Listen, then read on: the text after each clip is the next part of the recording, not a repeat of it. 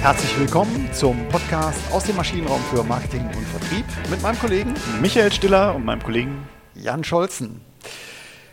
Ja, schon in der letzten Woche hatten wir einen Special Guest dabei und so auch diese Woche. Herzlich willkommen zurück, Matthias Nigehoff. Ja, ich freue mich. Vielen Dank, dass ich dabei sein darf. Ja, danke. Ähm, wir sind ähm, angefixt von der letzten Folge, ähm, wo du ja uns einen schönen Überblick gegeben hast über das Thema Verkaufspsychologie im Marketing, wie ja auch dein Podcast heißt und äh, haben unseren Hörern und Hörern versprochen, dass wir jetzt noch mal ein bisschen tiefer eintauchen in die Materie und ich glaube so, dass das äh, coole Learning, zumindest auch für mich war, welchen großen äh, Schwerpunkt das Thema Motive bei mhm. euch hat. Ja. Ähm, ja, welche Motive gibt es denn? ich würde sagen hunderte, aber ein paar Motive. Ja, das wird ein langer Podcast. genau. genau. Holen Sie was zu essen, lehnen Sie sich zurück. Wir fangen an mit Motiv 1. Sind so manche Motive vielleicht gar nicht so, so brauchbar, so was Motiv wie Liebe, weiß nicht, vielleicht schon. Ne? Mhm. Die Liebe zur Arbeit vielleicht als Motiv. ja. Nee, es gibt verschiedene Motive, genau. Also äh, erstmal ist es sinnvoll, um das nochmal kurz zu wiederholen, ne, dass man halt weiß, welche Motive, also Motive heißt ja, ne, was bringt einen zum Handeln, was bewegt einen. Das ist ja psychologisch sowohl im Alltag relevant, ne, mhm. also wie bekomme ich Mitmenschen dazu, sich zu bewegen, was zu machen, äh, Zimmer aufzuräumen oder halt ähm, Partnerin, dass sie einen Film mitguckt im Kino, den sie vielleicht gar nicht so mag. Also zu gucken, welche Motive bewegen die Menschen oder auch Mitarbeiterführung, das ist auch spannend. Und ein Einsatzgebiet der Motive ist halt im, im Marketing, also da zu schauen, ähm, welche Motive bringt meinen Kunden dazu zu kaufen, anzufragen. Ne? Also egal, ob man jetzt B2B macht oder B2C. Ne? Ähm, das mhm. ist so das Entscheidende. Was gibt es so Motive? Also zum Beispiel sowas wie ein Leistungs- und Erfolgsmotiv. Das bedeutet, ich will noch mehr rausholen. Ne? Ich will noch mehr rausholen, vielleicht aus meinem Unternehmen. Äh, wenn ich jetzt Maschinen beispielsweise verkaufe, ne? dass ich sage hier, äh, das sind Maschinen, damit kann ich irgendwie meine Patienten beispielsweise, ne? Stichwort mhm. Medizintechnik, noch besser unterstützen. Ne? Oder ich habe noch bessere Ergebnisse. Das wäre so dieses typische Leistungs- und Erfolgsmotiv. Das klingt immer so fies manchmal, aber meint jetzt, nicht, äh, meint jetzt nichts Extremes, sondern einfach, wie kann ich noch bessere Ergebnisse liefern? Ne? Oder wie kann ich, wie gesagt, meinem Patienten noch besser unterstützen? Wie kann ich denen noch besser ja. helfen mit neuer Technik? So, ja. Ne? Äh, es fällt mir gerade, wo du Medizintechnik sagst, Sicherheitsmotiv. Ja? Das also ist ein anderes für, für, Motiv. Für, genau. Ein ganz anderes ja, Motiv. Ja, genau. Für Ärzte ist es wichtig, nichts zu übersehen, ja, in der ja. Bildgebung zum Beispiel. Ja? Also das, das, Risiko ist sehr groß, hier einen Fehler zu machen, äh, möglicherweise Leib und Leben zu gefährden. Also ist äh, je sicherer, desto besser erstmal. Das wäre das Sicherheitsmotiv. Wir können auch gerne bei dem, bei dem Beispiel bleiben, mhm. ne? weil dann kann man das gut auch nochmal aufzeigen und die Zuhörerinnen und Zuhörer können das ja auf ihren Bereich übertragen. Genau, es wäre halt einmal könnte der Arzt hingehen oder die Ärztin ne, sagen, okay, wie kriege ich die noch besser unterstützt wie kriege ich das noch erfolgreicher. Vielleicht auch teilweise das auch ein Motiv, Statusmotiv. Ne? Also mhm. da kenne ich auch den anderen Arzt, der dann sagt, ja, ich habe ja das neueste Gerät stehen ne? und, ne? und da habe ich ganz viel investiert und zeigt das dann auch und, äh, und erklärt es. Ähm, und das andere, weiteres Motiv wäre natürlich Qualitätsmotiv oder auch Sicherheitsmotiv, mhm. ne? dass ich sage, ich sichere mich damit ab und sorge dafür, dass weniger Fehler beispielsweise passieren. Das wäre so eine klassische, es gibt so hinzu, weg von Motivation. Ne? Das wäre so eine typische Weg von Motivation. Keine Fehler mehr machen, keinen Stress mehr haben und so weiter. Dass das nicht mehr passiert, also eher über dieses negative Problemorientierte. Mhm. So würde sich das dann zum Beispiel auch in einem Verkaufstext oder einer E-Mail ausdrücken, ne? dass man da halt andere Wörter dann wählt. Ja. Mhm. Aber das, das finde ich jetzt auch ein, ein, ein super Bild, ähm, gerade weil ich glaube, also ich kenne auch mehrere Ärzte, die in der Tat so ganz unterschiedlich motiviert sind, äh, mit Sicherheit. Aber wenn ich jetzt ein Marketier bin und mir überlege, ich muss jetzt halt irgendwie, muss ich jetzt mein Ultraschallgerät an Frau oder Mann bekommen. Wie finde ich denn jetzt raus, welche Motive in meiner Persona jetzt sind oder für, für die Person? Also wie, wie, wie, was würdest du sagen, wie geht man da vor? Also man ruft dich an wahrscheinlich? Ne? Ja, genau. Also man kann ganz klassisch hingehen und natürlich die äh, mit psychologisch fundierten äh, äh, Fragen, also den, die, die, Ärzte natürlich befragen. Also wir gehen meistens hin und, und fragen, okay, was sind so die Stammkunden? Ne? Mhm. Also was sind so die, die besten Kunden so? Wenn ich jetzt zum Beispiel so ein Gerät verkaufe und gehe halt hin und frage die halt nochmal, okay, was ist das Motiv? Also warum haben sie die, das Gerät gekauft? Ne? Was war ihnen da besonders wichtig? Wichtig und gebe dann zum Beispiel Antwortmöglichkeiten vor ne? und mhm. sage halt, okay, ja, mir war besonders wichtig, äh, ja, dass es vielleicht was hermacht, ne? wenn der Patient dann reinkommt. Ne? Und es gibt viele Ärzte, die so ticken, so wenn ich, äh, frage auch mal wieder so, ja, ich finde das immer spannend, gerade bei Ärzten. Oder wir haben auch viele Kunden, die machen irgendwie Marketing für Ärzte, also spannender Bereich. Die sagen dann auch, ne, ja, es muss irgendwie was hermachen. Mhm. Oder dass sie sagen, ja, maximale Zuverlässigkeit ist für mich am besten. Das wäre auch so eine Antwortmöglichkeit. Ne? Sicherheit, Zuverlässigkeit. Oder ich möchte halt meinen Patienten noch besser unterstützen können. Ne? Das wäre halt dieses typische Erfolgs- und Leistungsmotiv. So. Mhm. Und dann schaut man halt, was ist so das primäre Motiv, weil das ist ja immer auch ein Gemisch. Also jemand will Klar. sicherlich dann helfen und bessere Ergebnisse, will vielleicht aber auch, dass es schön aussieht. Und dann gibt es aber auch Leute, die sagen, ist mir egal, wie das jetzt aussieht, Hauptsache es funktioniert. Ne? Das wäre mhm. auch so eine typische, typische Antwort. Ne?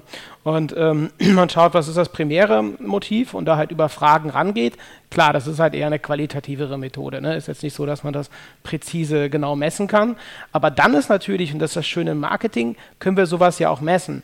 Nehmen wir mal an, man würde jetzt eine Google-Anzeige schalten oder eine Facebook-Anzeige. Dann kann ich ja verschiedene Motive ausspielen. Dass ich zum Beispiel mhm. einmal darüber gehe, ähm, noch bessere Ergebnisse liefern, ne? ähm, mhm. noch bessere Leistungen, Mitmenschen noch besser unterstützen und dann in der anderen Anzeige, wenn jemand zum Beispiel googelt, eine Google-Ad, zum Beispiel das andere Motiv reinbringen und zu sagen, hier äh, Qualität verbessern und so weiter. Und dann schaue ich halt, welches performt am besten, also was bringt hochwertige Anfragen, ne? wenn man jetzt in die klassische Lead-Generierung geht. So.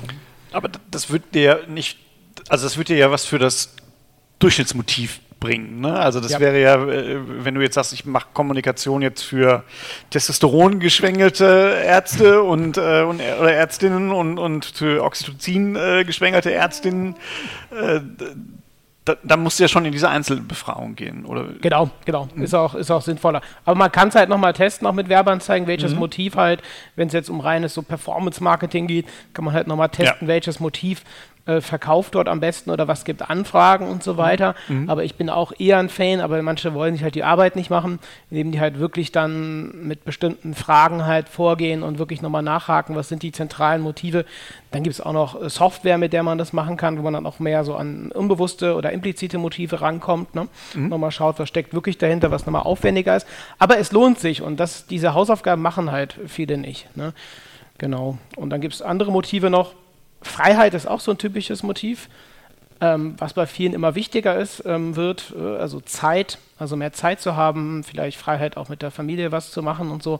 Das unterschätzen viele. Viele sagen ja auch, ich kenne viele, die machen zum Beispiel Marketing dann für Handwerksbetriebe und sagen dann hier mehr Umsatz, mehr Gewinn ist aber für die meisten gar nicht relevant. Ne? Also Geld ist gar nicht der, der Antrieb, dieses Leistungserfolgsmotiv, Testosteron mehr verdienen, sondern eher, dass die sagen, hey, ich würde gern Entlastung. um 18 Uhr zu Hause sein, mal meine Familie sehen und nicht bis 22 Uhr ja. noch irgendwelche Rechnungen schreiben oder sonst mhm. was, diese Entlastung. Ne? Mhm, mhm. Und da liegen halt ganz viele vom Motiv daneben im Marketing. Das funktioniert dann trotzdem oft. Ne? Aber es wäre noch erfolgreicher, wenn sie halt so ein anderes Motiv wählen, zum Beispiel Entlastung oder weniger Stress. Ja. Mhm.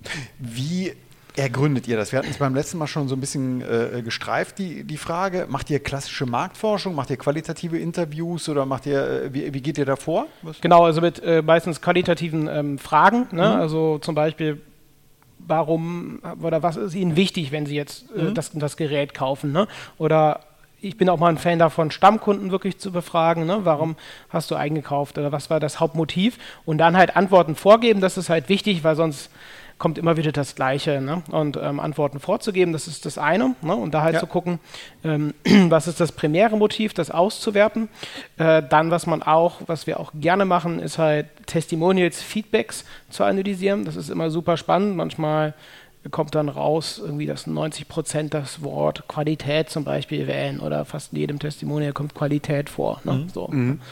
Und dann halt nochmal mit diesen impliziten Assoziationstests. Ähm, ne? ja. ähm, da habe ich im Rahmen meiner Masterarbeit so ein Verfahren entwickelt, wo wir dann halt auch testen, ähm, was sind eher so unbewusste äh, Entscheidungsmuster. Genau. Das ist jetzt nicht so unfassbar fundiert, weil das auch sehr störungsanfällig ist. Ähm, also hat starke Einflüsse von außen. Von, von der Situation, in der Befragungssituation? Genau, oder? ja, ja, mhm. der Situation, mhm. das muss man halt gut absichern. Ne? Mhm. ist nicht so, dass man dann irgendwas zuschicken kann. Ne? Mhm. Okay. Ja.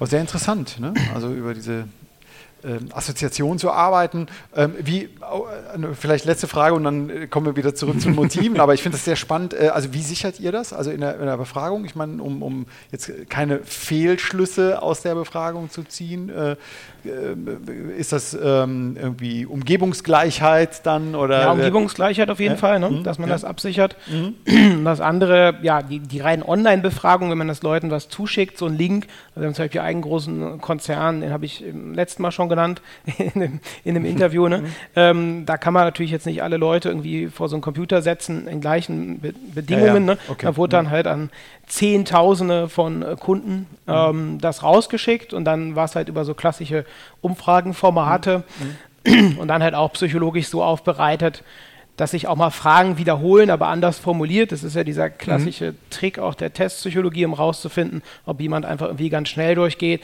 Auch ohne Anreiz, also nicht, das empfehle ich auch nicht irgendwie zu sagen, das ist an ein Gewinnspiel gekoppelt mhm. oder jeder, der das macht, kriegt nochmal irgendwie ein paar Euro oder so, sondern wirklich das auf freiwillige Art und Weise. Und dann hat man, wir hatten dann über, über 9000 Ergebnisse und dann war das aber vom Motiv her sehr, sehr deutlich. Okay. Auf, auf Freiheit. Ja. Freiheit, mehr Zeit zu haben und so. Ne? Und dann wurde halt die Marke dementsprechend umpositioniert, also mit anderen Bildern, also Freiheitsmotive. Jetzt nicht unbedingt, man ähm, läuft am Strand lang, wie das typische Motiv oder so, aber schon halt was lockerer, der Mensch im Fokus ähm, eher positivere Menschen, ne? auch eher sowas, so, so Claims oder Slogans wie mehr Zeit für dich oder mehr Zeit für dich und deine Familie. Ne? Ähm, genau, mhm. und, und auch eher solche Sachen. Oder du hast dein eigenes Business, aber das heißt nicht, dass du 80 Stunden die Woche arbeiten musst. Mit unserer Software wird das alles einfacher und du kannst dich dann auf deine Kernsachen konzentrieren, kannst dann auch pünktlich Feierabend okay. machen. So. Mhm. Das, das finde ich jetzt nochmal einen super interessanten Ansatz, glaube ich, auch für, für unsere Hörerinnen und Hörer. Also die, die Frage ist ja, wie komme ich jetzt vom Motiv letztendlich zu meiner Umsetzung? Und ich fand das jetzt ein ganz schönes Beispiel, weil das erleben wir halt äh, mit, mit Effektweit auch immer wieder. Ne? Das ist halt. Äh wir wollen das Thema Wärme, äh, weil, weil wir Wärmecontracting machen und dann kommen, dann zeigen wir aber halt äh, den Kamin, wo das Feuer lodert in einer Holzhütte, weil wir das Thema Wärme, wo, wo da, da, wäre für mich dann immer die Frage, ich, ich habe da auch eine Antwort drauf, aber das ist aus deiner Sicht dann nochmal interessant, wie komme ich von, von, von meinem Motiv, von meinem Handlungsmotiv dann letztendlich zu meiner, zu meiner Bildsprache, zu, meinem, zu meinen Botschaften. Du hast jetzt gerade schon gesagt, okay, wenn es um Freiheit geht, dann zeige jetzt nicht den Fallschirmspringer ne, oder den, den Typen an, in der einsamen Südseeinsel am Strand und sag, äh, jetzt sind deine Rechnungen äh, wie ein Urlaub in der Südsee. Ja. ja, das wäre nicht so gut. Ja, ja. dieser Übersetzungsprozess ist natürlich komplexer. Ne? Also wir, wir setzen uns halt dann zusammen und brainstormen und schauen halt, was würde auch zur Marke passen. Gerade wenn das natürlich große Marken sind, ne, wie du schon sagst, da kann man nicht irgendwie total übertrieben in eine ganz extreme Richtung gehen, ne, weil Freiheit ist ja einfach so ein ein Wort, was überhaupt nicht fassbar ist. Ne? Das mhm. ist einfach so ganz ab abstrakt. Ne? Und da muss man halt schauen, ähm, bei den typischen, ähm, bei der typischen Zielgruppe, wir greifen uns dann gerne auch so ein paar Leute raus oder ein paar Unternehmen, die halt zur Zielgruppe gehören und schauen dann halt, wie würden bestimmte Bilder ankommen. Ne? Dass mhm. wir auch da nochmal fragen, nachhaken, wie würden bestimmte Bilder ankommen ne? bei, bei den Leuten. Ähm, wäre das gut, wäre das zu viel oder zu wenig? Ne? Und sind aber so, das ist immer so meine Grundempfehlung, sehr nahe an dem Alltag, also sehr spezifisch. Ne? Also wenn wir jetzt nochmal die, die Restaurantbetreiberin nehmen, dass die jetzt nicht dann irgendwie am Strand hüpft und sagt, ich kann jetzt hier entspannen und habe Freiheit, weil das wäre unglaubwürdig. Ne? Mhm. Ähm, dann mhm. würde halt, ne, würde sagen sie ja, ja, das ist ja übertrieben oder das geht vielleicht für manche, aber für mich geht das ja nicht. Ne? Und dann wäre es eher besser, sie wirklich dann auch im Restaurant zu zeigen, ne? wo sie dann halt aber auch einfach entspannt ist, gut drauf ist und halt einfach sagt, hey, bald kann ich Feierabend machen oder so, ne? Und einfach ja. nicht gehetzt durchs Restaurant läuft, also im Zielzustand. Ne? Äh, das finde ich, äh, also schön, dass du es auch so jetzt formuliert hast. Ähm, da da gibt es ja keinen Clash.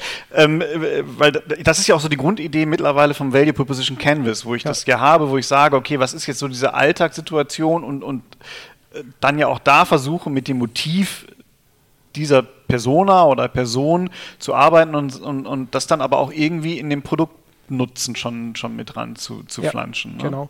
Aber was halt oft gemacht wird, das habe ich ja noch in der ersten Folge schon gesagt, diese Kritik, dass es oft überzogen wird, also sehr, sehr massiv in eine andere extreme Richtung geht. Mhm. Und das ist dann halt alltagsfern, ne, weil die Leute schätz, können ja schon gut einschätzen, würde ich sagen, ähm, was ist halt realistisch auch für mich. Weil wir haben ja auch verschiedene so Problembewusstseinsstufen ne, und auf der ersten Stufe haben die Leute halt da null Awareness oder denken, das geht eh nicht für mich, ist ja schön und gut, ne? Und ähm, die Leute akzeptieren es eher oder nehmen es auch eher positiver wahr oder als auch als Chance wahr, wenn es halt schon nah an ihrem Alltag auch ist. Ne? Mhm. Ja. Ich hätte jetzt eine kurze Frage, Zwischenfrage zur, zur Umsetzung. Ich kann mir vorstellen, ich habe auch etwas Agenturerfahrung. Ähm, und ähm, aber auch in internen Prozessen heute noch. Ähm, wird viel diskutiert, es wird viel auch gestritten. Jeder will natürlich ähm, eine gute oder die beste Lösung fürs, fürs Unternehmen oder für seine Ziele. Ähm, wie schafft ihr das in euren Beratungsprojekten, dass ihr da wirklich selber auch mit äh, aufrechtem Gang rauskommt und ähm, die, über, die, die, die Lösung überzeugend rübergebracht habt. Also es gibt große Alpha-Tiere, äh, mhm. männlich und weiblich, äh, auch auf Kundenseite und ähm, die haben auch eine Agenda. Also wie kriegt ihr das übersetzt? Ihr habt das äh, Übersetzungsprozess eben genannt. Ne? Also ja. wie schafft ihr das? Habt ihr da irgendwelche Kniffe. Ja, da haben wir eine umfangreiche Trickkiste. Ich bin ja auch, die wichtigste Ausbildung, die ich gemacht habe, war tatsächlich zum Mediator hier an der Uni Köln. Ich bin ausgebildeter Mediator. Ich habe okay. nie gearbeitet als Mediator, aber das ist echt das wichtigste Werkzeug, wo du es ansprichst. Wirklich fast jeden Tag nutze ich die Skills aus der Mediation, um solche Sachen halt mhm. zu lösen. Ne? Okay. Also sowas Klassisches, was man auch im Sales hat, diese Einwandvorwegnahme, mhm. dass man halt überlegt, okay, was könnte jetzt nicht so gut ankommen ne? und das halt nochmal direkt auf den Tisch hauen und mhm. ähm, also am Tisch platzieren und dann halt direkt ansprechen, aber halt das in einem bestimmten Frame, also in einem bestimmten Rahmen direkt mhm. packen. Ne? Und auch immer so ein bisschen das ein bisschen aufzuweichen, also nicht so hinzustellen, sagen, ja, wir haben jetzt die beste Lösung und das machen wir halt so, ne? sondern direkt halt auch gucken. Also ich gucke dann auch gerne, okay, wer ist so ein bisschen so das Alpha-Tier oder so der. Meinungsführer so, und die Person halt besonders mit einzuziehen. Ne? Und dann nennt man das in der Mediation so Realitätenkellner, dass man halt immer wieder guckt, dass man bestimmte Realitäten den Leuten aufzeigt, sagt, ja, wir können das so machen oder so. Und dann greife ich da schon tief in die rhetorische Trickkiste. Ne? Also ähm, diverse Sachen. Ne? Okay. Genau. Realitätenkellner nennt ihr das? das ja, ja, jeder hat ja seine ja, Realität und dann äh, kellner ich das, also zeig anderen das auf und so weiter. Mhm. Ne? So, wenn jetzt zum Beispiel jemand sagt, es hatten wir letztens, gab es dann einen großen Streit, weil man meinte, ja, aber die muss ja auch, ähm, die Webseite muss ähm, sich das für blinde Leute auch gut funktionieren und so und ähm, muss dann ähm, ja, also quasi nennt man das behindertengerecht sein. Also auf jeden Fall, dass die halt ne, Fall, da ja. gut funktioniert mhm. und so. Und dann auch jemand sagte, was für ein Unfug, ne, so ein Quatsch.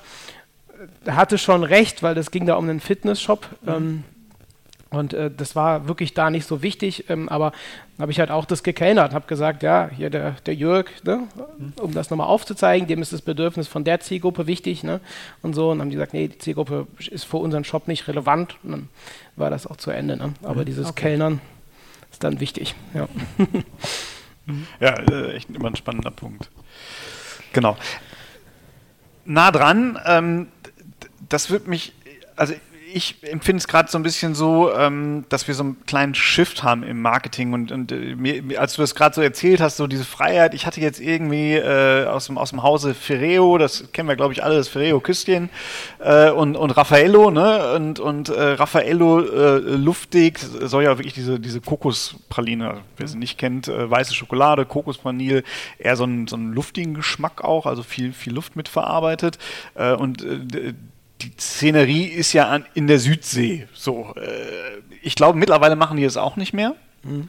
So, Ferrero Küsschen ist aus dem Leben irgendwie, ne? Also da ist es ja wirklich so mittendrin. Ist das für dich altes Marketing, also diese Frau mit der riesenbreiten weißen Hutkrempe, äh, siehst du auch so ein Shift auch in der Verkaufsstruktur? Auf jeden Fall, oder? das sehe ich genauso. Weil ich habe das Gefühl, dass vieles, ähm, ist halt super lustig, auch alte Werbespots bei YouTube mal anzugucken, auch in den 70er und 80er Jahren, wo dann zum Beispiel Nutella oder so als gesagt, äh, dass dann irgendwie was anderes hatte, habe ich letztens noch geguckt und dann gesagt wird, Mensch, äh, das ist aber kein richtiges Nutella und das richtige Nutella ist dann ein ganz wichtiger Nährstoff und ganz wichtig für den Tag, ne? oder oder der Herr Kellogg's, der meinte, das Wichtigste ist das Frühstück und so.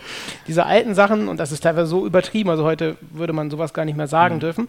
Und ich sehe da halt einen ganz starken Shift, dass es mehr noch zum, ja, mehr Realitätsbezug hat und mehr halt aus dem Menschen, aus dem Leben der Menschheit ist. Ne? Also spezifische Situationen, dass es nicht so weit ist, nicht so weit weg ist. Ne? Wie mhm. bei dieser Werbung. Man sagt, ja, schön und gut, dann sind die da schön an der Südsee, aber ich kann das nicht, weil ich kein Geld habe oder weil das gar nicht meine Lebenssituation ist. Und dann lieber zu sagen, ich zeige halt das Produkt in einem Kontext, was die Leute halt kennen.